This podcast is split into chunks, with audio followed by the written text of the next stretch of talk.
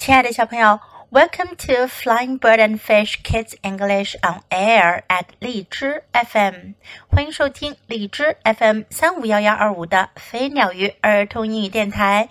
This is Jessie，我是荔枝优选主播 Jessie 老师。今天我们要讲的是《Young Cam Jansen and the Baseball Mystery》第二个部分，Chapter Two，Home Run，全垒打。Home run 是棒球当中的一个术语哦。Cam and Eric were on Robert's team. Cam 和 Eric 在罗伯特的队里。They were on the field at the start of the game. 比赛开始的时候，他们在比赛场上。The first batter hit the ball high into the air. 第一个击球员把球高高的击向了空中。 Robert ran back. 罗伯特跑了回来。He reached up and caught it. 他跳了起来够球，抓到了球。One out, he called. 他叫喊道：“一次出局。” The next batter hit the ball onto the ground. 下一位击球手把球给打在了地上。Cam reached down for the ball. Cam 去底线接球，She threw it to Eric at first base。她把球扔给在第一垒的 Eric。Two outs, Robert called。罗伯特大喊道：“两次出局。” Then Amy came to bat。然后轮到 Amy 来击球啦。Move back, Robert told his team。罗伯特告诉他的队员：“向后移动。” Amy swung hard at the first pitch and missed. Amy 使劲地挥动着球棒打向第一个投球，可是他没打中。Strike one! Robert called. 罗伯特大喊道：“击球未中。” Amy swung hard at the second pitch too. 艾米又使劲挥棒击向第二次投球，还是没打中。Strike two! Robert called. 罗伯特又大喊道：“二次为中！”Amy held her bat。艾米抓紧了她的球棒。She looked out at the pitcher and waited。她看着投球手，等待着。She swung hard at the third pitch。她又使劲挥棒击向第三次投球。She hit the ball high over Robert's head。她把球高高的打过了罗伯特头上。Amy ran to first base. Amy 跑向第一垒。Robert ran back for the ball. 罗伯特跑回去找球。Amy ran to second base. Amy 又跑向第二垒。Robert kept running back. 罗伯特还在继续跑。Amy ran to third base. Amy 跑向第三垒。Robert ran off the baseball field. 罗伯特跑出了棒球场。 He ran past some children who were flying kites. 他跑过了一些正在放风筝的孩子们。Robert ran to where people were sitting on benches, reading, talking, and resting. 罗伯特跑过了那些坐在长凳子上看书、交谈和休息的人们。He stopped and looked for the ball. 他停下来，到处找球。Amy ran home. 艾米跑回了自家底线，Home run！艾米 shouted，艾米大喊道：“全垒打！I hit a home run！我打中了全垒打！”Amy and the others on her team cheered。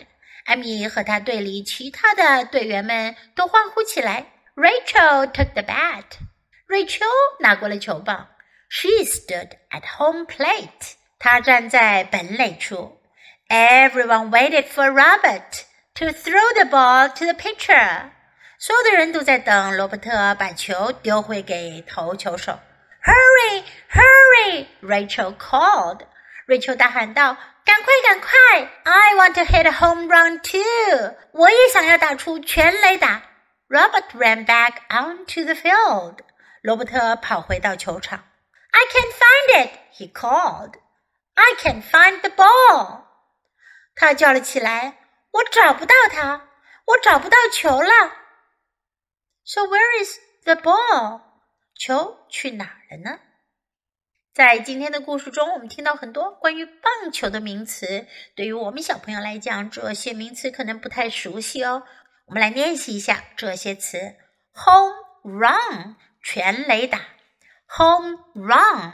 什么叫 home run 呢 ？It is a hit that allows the person hitting the ball to run around all the bases without stopping。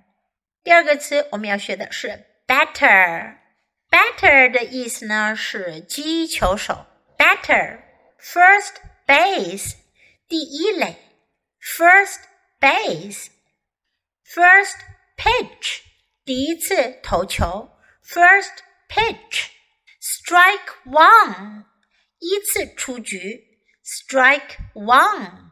Strike two 就是二次出局。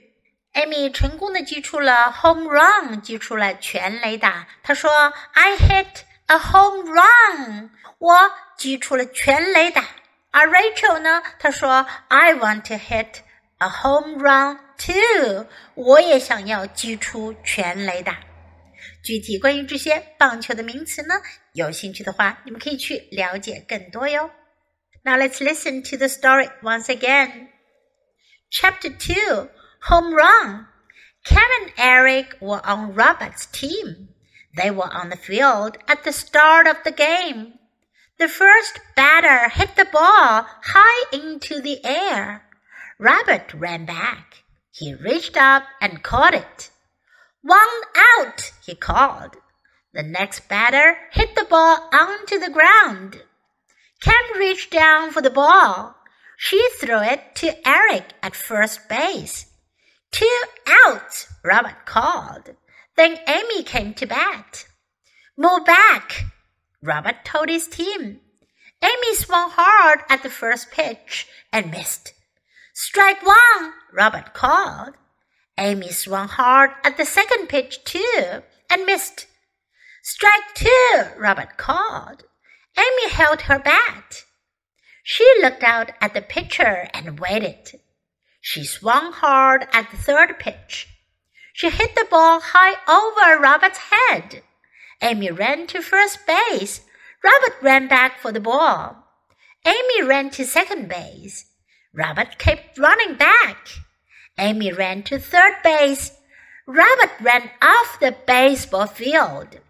He ran past some children who were flying kites. Robert ran to where people were sitting on benches, reading, talking, and resting. He stopped and looked for the ball. Amy ran home. Home run! Amy shouted. I hit a home run! Amy and the others on her team cheered. Rachel took the bat. She stood at home plate. Everyone waited for Robert to throw the ball to the pitcher. Hurry, hurry, Rachel called. I want to hit a home run too. Robert ran back onto the field. I can't find it, he called. I can't find the ball. 球究竟到哪儿去了呢？别忘了继续收听哦。 小朋友，你喜欢今天的故事吗？记得给 Jess 老师点赞哦！还有，别忘了下载到手机上收听，更方便哦。Thanks for listening. Until next time. Goodbye.